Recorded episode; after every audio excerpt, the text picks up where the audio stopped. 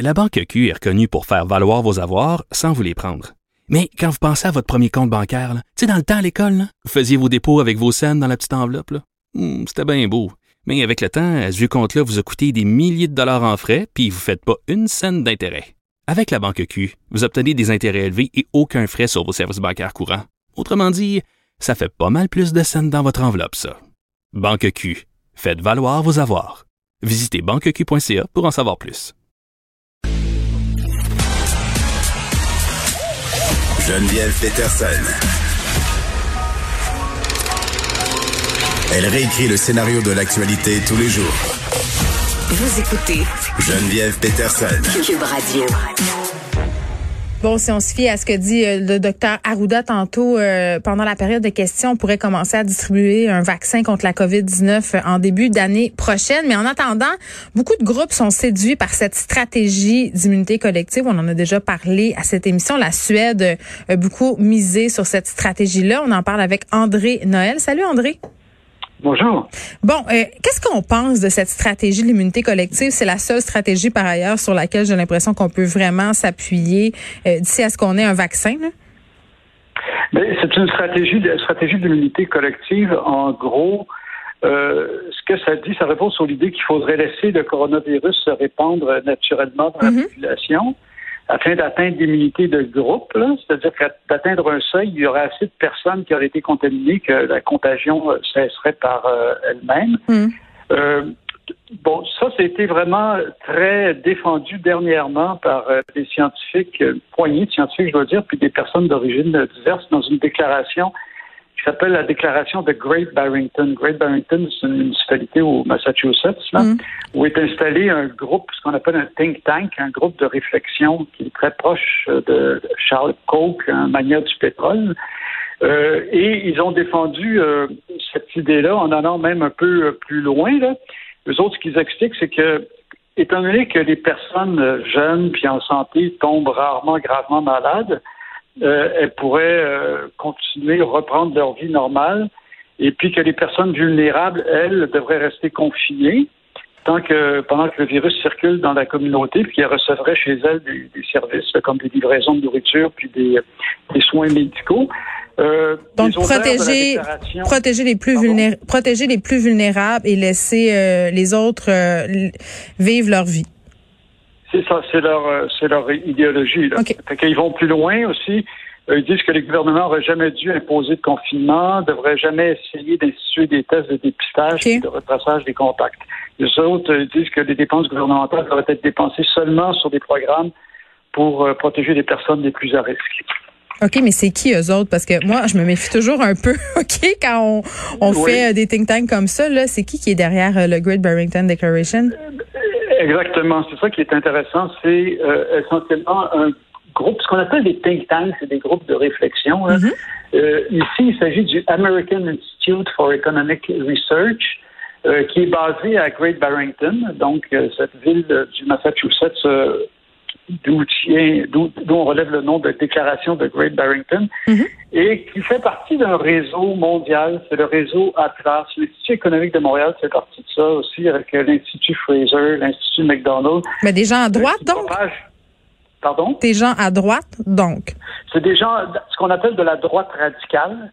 Euh, qui euh, idéologie fondamentale, c'est que l'État doit intervenir le moins possible dans la vie publique, sauf pour protéger la propriété privée. Mm doit pas intervenir finalement dans la santé, l'éducation euh, devrait être essentiellement privatisée. Et donc ici, on les retrouve derrière cette idée que les, les, personnes jeunes et relativement en santé devraient devraient avoir une vie normale parce que ça nuit à l'économie. et ils sont soutenus effectivement par ces groupes-là sont soutenus par euh, Charles Koch, euh, mhm. qui est un magnat du pétrole, euh, qui notamment s'est beaucoup mobilisé pour nier le réchauffement climatique. Ce qui est intéressant ici, c'est bon, c'est qu'effectivement, cette déclaration-là, cette idée-là, a trouvé d'ardents partisans dans les gens qui sont pas mal identifiés à droite, comme beaucoup sur les ondes de choix Radio X. Hein. les animateurs Dominique Moret et Jeff Fillion en ont fait l'apologie, puis on sait que c'est un poste de radio qui a beaucoup invité des conspirationnistes, mhm. euh, qui a d'ailleurs été euh, blâmé pour ça par euh, le maire de Québec. Ils ont perdu des annonceurs. Exactement. Puis, donc, ils ont invité des gens comme il y a un anesthésiologiste qui pratique en Ontario, Jean-Roch France, qui a signé ça. Il y a Adrien Pouliot, le chef du Parti conservateur du Québec, de l'ancien journaliste euh, Michel Morin, euh, l'Institut économique de Montréal, Michel Kelly-Gagnon, euh, abonde un peu dans cette idée-là en disant que ça amène une idée qui, qui, doit être débattue. Ils ont un groupe, soi-disant un groupe de citoyens, nous, citoyens.ca, qui fait aussi l'apologie de ça. Ce qui est étonnant, c'est que ça a aussi séduit des gens qui ne sont pas identifiés à la droite, notamment la, une pédiatre de Sainte-Justine, la docteure euh, Annie Janvier, qui est spécialisée, entre autres, en éthique médicale. Euh, il y a le docteur, le pédiatre social Gilles Julien, qui flirte pas mal avec ces idées-là aussi. Puis hier, il y a la chroniqueuse Francine Pelletier, une féministe bien connue, très identifiée à la gauche, aux idées progressistes, qui elle aussi a fait l'apologie de cette euh, déclaration-là. Mais c'est vrai que c'est surprenant. le devoir. Effectivement. Alors, elle, ce qu'elle dit, Francine Pelletier, c'est que euh, il faut retenir l'idée que les 60 ans et plus seraient protégés, puis les moins de 60 ans pourraient comme ça vaquer à leurs occupations normales, tout en suivant certaines règles, comme le lavage des mains, la distanciation sociale, mais sans subir de confinement. Ben ok, mais en tout cas, c'est quand même une idée un peu saugrenue puisqu'on parle quasiment d'un certain euh, âge ici, dans le sens qu'on sacrifie toute une génération de personnes euh, au nom de leur âge. En tout cas, moi, je sais pas où je me situe par rapport à ça. Je me sais quand même, André, ce que je sais, c'est que la stratégie de l'immunité collective, elle a ses failles. Là. Euh, vraiment. D'ailleurs, euh, hier, le président français Emmanuel Macron euh, l'a dit très clairement, parce que vous, savez que la France a imposé un nouveau confinement. Et puis, lors de son allocution, il a battu en brèche cette stratégie-là en disant qu'elle mènerait au décès de 400 000 Français. Ce que vous dites, Geneviève, est, tout à fait sensé. C'est une forme d'eugénisme où est-ce qu'on accepte de sacrifier une partie de la population pour le bien-être de ceux qui sont pas vulnérables. Qui sont pas vulnérables. Puis, et si on regarde de façon concrète, c'est tout simplement impossible de séparer les personnes vulnérables et les personnes invulnérables. Il y a la docteure euh, Cécile Tremblay, qui est microbiologiste infectiologue au CHUM, puis là, je la cite textuellement, elle dit il y a à peu près 30% de la population qu'on peut qualifier de vulnérable. C'est impossible d'avoir une stratégie où on dirait, eux, on va tous les enfermer pour les protéger, et le reste de la population va vaquer à ses occupations euh, librement. Et puis, l'affaire, c'est qu'il n'y a pas juste, euh, bon, par exemple, Francine Pelletier qui disait on va protéger les 60 ans et plus, mais il n'y a pas juste les 60 ans et plus qui sont vulnérables. Il y a toutes les personnes qui souffrent de maladies cardiaques, pulmonaires, d'hypertension. Alors, comment on isole tout ce monde-là, À un moment donné, ça ben, se peut juste pas, là. exactement aux États-Unis, on estime que c'est 37% de la population qui est, euh, qui est vulnérable. Alors, euh, en pratique, comment isoler le tiers de la population? comment on décide? Comment on décide qui, qui va être confiné, qui va pas être confiné? Qui décide ça? tu sais, je sais pas, là, mais en tout cas, il y a plusieurs, à mon sens, questionnements éthiques. Ben, c'est que ça, c'est fondamentalement éthique. D'ailleurs, c'est ce que dit l'Organisation mondiale euh, de la santé, puis le docteur Fauci, le célèbre infectiologue des États-Unis, c'est que ça va complètement contre l'éthique. Et euh, justement, ça, ça, ça, serait pire pour les milieux défavorisés puis les quartiers multiethniques où on trouve mm. beaucoup de familles intergénérationnelles, euh, des milieux où les taux de diabète et d'obésité sont généralement plus élevés.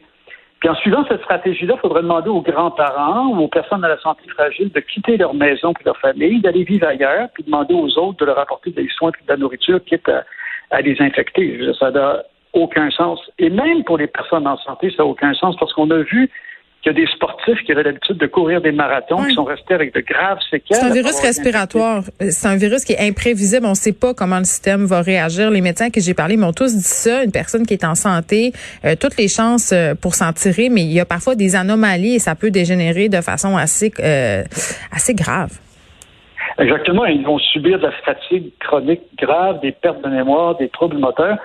Puis aussi, il faut savoir qu'il y a 20% des décès qui surviennent chez les moins de, 65 ans. Hmm. Puis en plus de ça, même chez les jeunes en santé, ou les gens en santé généralement, le fait de contracter le virus puis de ne pas en mourir, là, ça ne semble pas offrir d'immunité à long terme. Ça, c'est pas clair encore. On parle de six mois. Oui, c'est ça. Qui montre que finalement l'immunité, elle, elle, dure pas tellement longtemps. Bon, c'est qu'on attend le vaccin, puis on, ne suit pas trop à l'immunité collective. C'est ce que je comprends. Ben oui, tout à fait. Alors d'ailleurs, euh, Anthony Fauci euh, a dénoncé ça comme une stratégie non scientifique, dangereuse, mm. totalement euh, insensée, ridicule.